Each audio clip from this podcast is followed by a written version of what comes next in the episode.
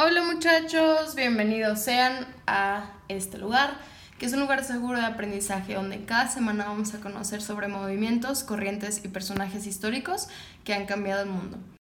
Mi nombre es Andrea y ven que te cuento una que otra historia.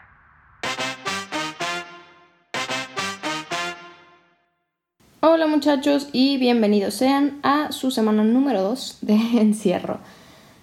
Eh, hoy pues es miércoles, como ya se dieron cuenta, no es nuestro martes, martes habitual, perdón, porque ayer cumpleaños. y estaba encerrada y no tenía ganas de hacer nada, la verdad, y fue como, pues ni modo, o sea, entre hacer algo mal hecho y sin ganas a esperarme un día más, mejor lo subo un día tarde.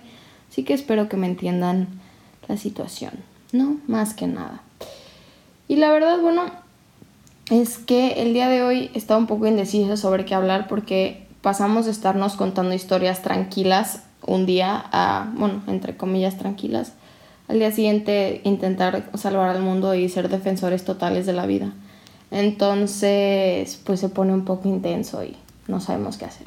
Pero la verdad siento que está bien querer ver todo lo bueno en el momento de ahorita que tenemos de encierro y de cierta manera dejarnos ignorar aquellas cosas que, pues de fuera, ¿no? Que ahorita tal vez no sean nuestro enfoque total y pues sí, pero de todos modos, en algún momento lo vamos a tener que platicar.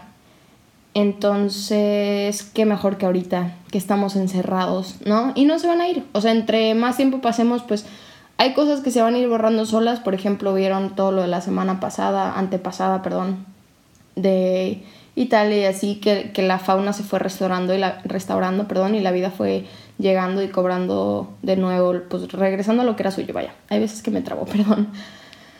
Pero este tipo de cosas pues no van a parar así nada más. Tenemos que poner nuestro granito de arena y vamos a platicar de lo que es. Entonces, siguiendo el mismo tema la semana pasada sobre el cuidado del planeta y la toma de decisiones que ya hemos hablado, estamos tomando un poquito más de conciencia y hoy quiero platicar sobre la industria cárnica. Y de verdad, o sea, se los juro y se los digo y se los perjuro, no voy a decir como, sean veganos. Ahorita yo ni siquiera soy vegana al 100%. Hay veces que como queso, hay veces que como cosas que igual y yo sé que no debería, pero hago lo que puedo, hago mi esfuerzo, contribuyo, vaya, de la manera en la que yo siento que puedo. Pero para los que alguna razón no sepan de lo que estoy hablando, pues básicamente es la industria que se encarga de producir y procesar y distribuir, obviamente, la carne animal a supermercados, a tiendas, almacenes. Entonces es esa industria que hace que tu filete, tu bistec o tu lo que sea llegue a tu mesita, ¿no? Pero hay una cosa en la que se habla mucho siempre en todas las industrias, en la petrolera, en los en las de transporte, lo hablamos el otro día con la ropa, ahorita lo vamos a platicar igual y después si es que llegamos a hablar de los plásticos excesivos, que es el término de gases de efecto invernadero, gases invernaderos o GEI que a veces salen. Entonces yo siento que Igual y no todos nos queda tan claro lo que son, la verdad yo no me voy a meter en la química de esto porque no lo sé, no soy química, soy ingeniera, pero no de ese tipo, y a muy duras penas. Entonces, em, voy a darles un poquito a entender cuáles son los gases y qué es lo que hacen muy a grandes rasgos. Entonces, los gases de efecto invernadero lo que hacen es que mantienen la temperatura adecuada de la Tierra, o sea, una temperatura media que sea pues estable, ¿no? Para la Tierra y sus diferentes partes, obviamente de todos lados es diferentes diferente y al aumentar todos estos gases retienen demasiado calor, lo que provocaría, como ya hemos visto, que se empiece a calentar la Tierra. Y bueno, para no meternos mucho, mucho, mucho en detalles ni nada muy técnico, esos gases son el vapor de agua, el dióxido de carbono, que es el famoso CO2, el óxido nitroso, el metano y el ozono. Esos los pueden googlear si de verdad quieren saber muchísimo más a fondo qué son y qué es lo que hacen, pero a grandes rasgos conservan la temperatura de la Tierra, la suben, la bajan etcétera, etcétera. Entonces, ya habiendo tenido toda esta información, podemos entrar un poquito más en lo demás. Quiero que hoy podamos discutir y platicar sobre el consumo de carnes y cómo afecta esto a nuestro cuerpo y el planeta. Repito, como ya dije hace rato, no les estoy diciendo que se hagan veganos, nadie aquí les está exigiendo ni reclamando nada, pero siento que es válido estar un poquito más informados y saber, sobre todo ahora que estamos tomando toda esta conciencia del mundo, porque pues a fin de cuentas estamos encerrados, la neta, y vamos a estar encerrados por no sé cuánto tiempo. Así que, como ya hablamos en el podcast pasado, entre más podemos ajustar y repensar nuestros hábitos ahorita que termine todo esto, mejor va a ser para todos. A nadie, de verdad, nadie nos va a hacer daño estar un poquito más informados. Igual y yo no les voy a dar la cátedra de tres horas sobre los productos cárnicos ni nada, pero pues tenemos un poquito más de información que igual antes no tenías. Ahorita que tenemos tiempo lo podemos buscar en diferentes plataformas, podemos poner nuestro granito de arena y de verdad, o sea, interesarnos más por el mundo, por el efecto que estamos dejando y por cómo se lo estamos dejando a la gente. Yo sé que sueno como disco rayado, pero el día de mañana igual y yo no, pero alguien va a tener hijos y esos hijos tendrán hijos y queremos entregarles un mundo en el que puedas salir, puedas caminar, que todavía existan árboles, que exista tierra, que existan todas estas cosas hasta el agua, queremos darle un agua limpia a las generaciones que siguen. Entonces siento que en estos momentos nos sirve mucho para crear esa conciencia y poder desde la comodidad de nuestras casas educarnos y salir a hacer una sociedad un poquito más bonita, más completa. Pero bueno, vayamos al punto.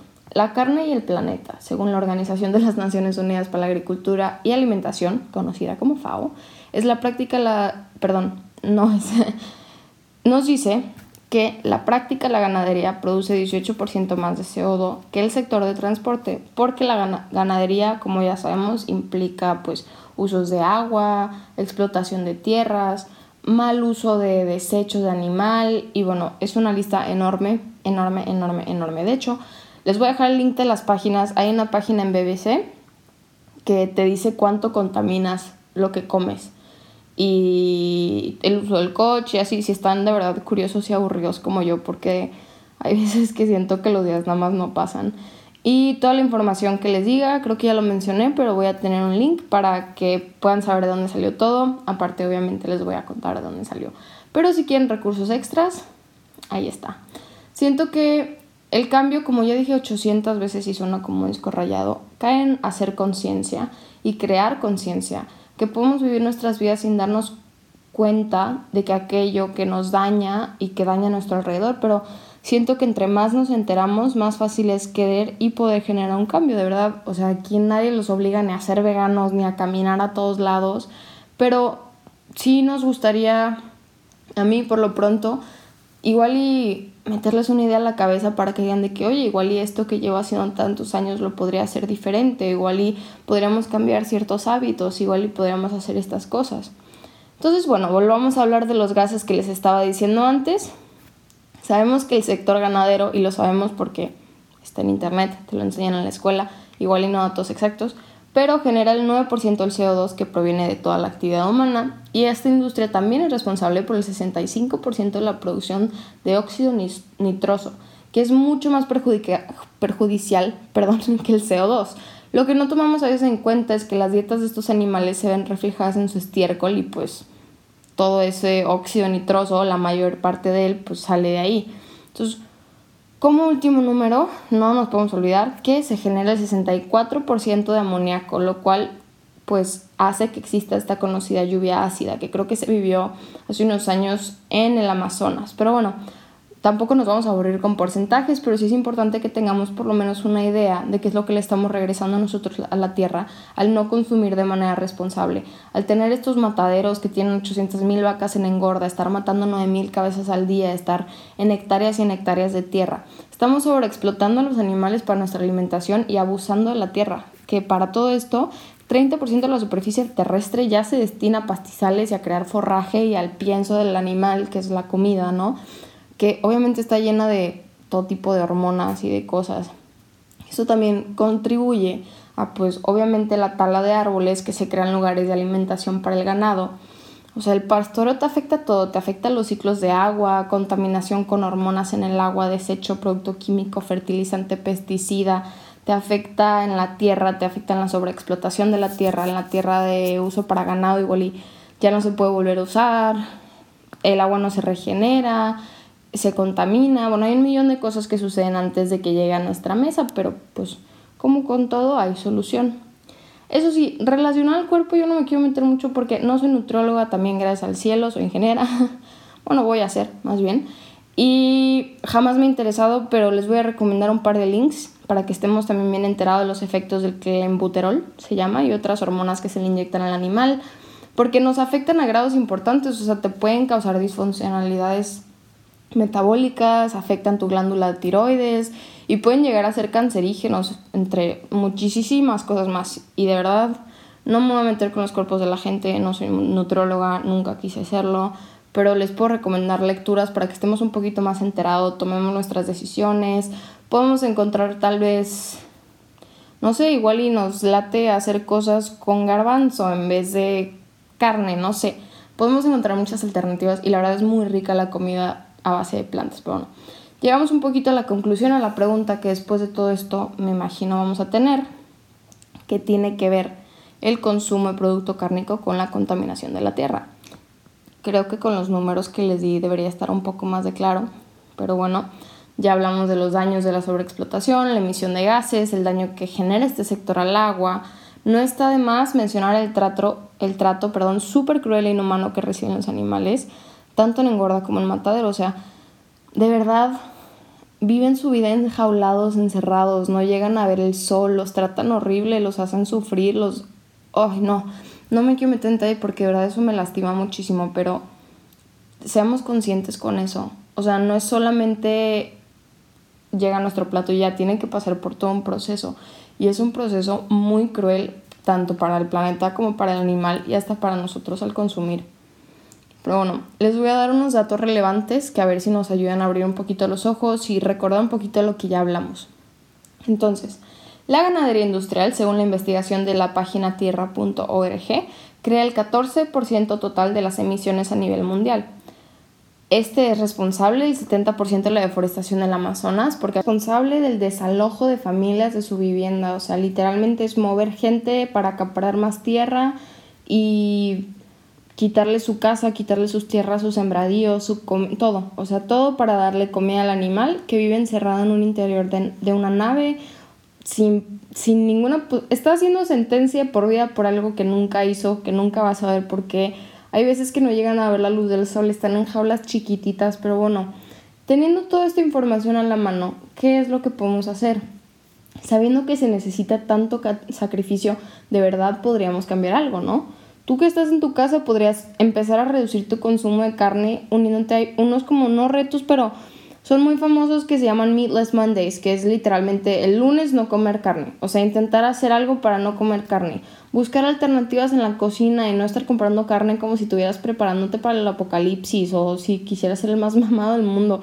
De hecho, hay mucha gente que es como, eh, no puedes estar fuerte, no puedes ser atleta, no puedes ser vegano. Claro que sí. Hay muchísimos atletas que son veganos. Hay muchísimas. Ellen DeGeneres, bueno, ya no es vegana, pero lo fue muchos años. O sea, de verdad yo tengo amigos que han llevado enfermedades y no se han ni siquiera dado cuenta porque su cuerpo se ha sabido defender por la alimentación tan buena que tienen. Pero si busques un cambio totalmente radical y si quieres un dato que te apoye, los investigadores de la Universidad de Oxford encontraron que sacar carnes y productos lácteos de tu dieta puede reducir tu huella de carbono individual hasta un 73%. Así que el cambio, aunque parezca pequeño y parezca tonto y sea en la cocina, sí deja una gran diferencia. Y claro que afecta a nuestro entorno y sí tiene el poder de perjudicar y de beneficiar. O sea, todo lo que no entendemos es que nuestras pequeñas acciones claro que afectan para bien o para mal. Y aunque nosotros no nos estemos dando cuenta en ese segundo, se los juro que a, larga a grande escala, perdón, sí es importante y sí lo que hacemos nosotros importa en nuestras casas, lo que hacemos en nuestro entorno totalmente importa.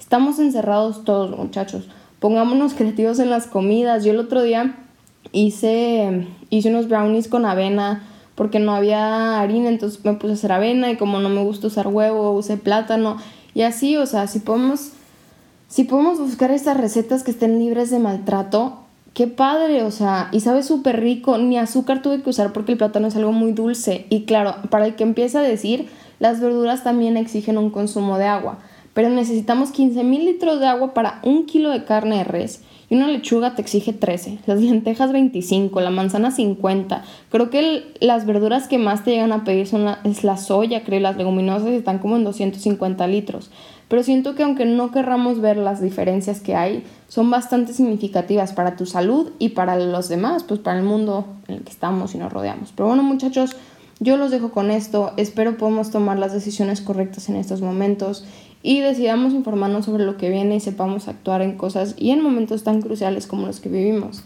Los invito a seguir siendo responsables, quedarse en su casa y poder juntos buscar maneras más amables de vivir la vida. Les mando muchísimos besos, muchísimos abrazos. Entiendo que estamos pasando por un momento un poco raro, nos puede llegar a frustrar y a confundir.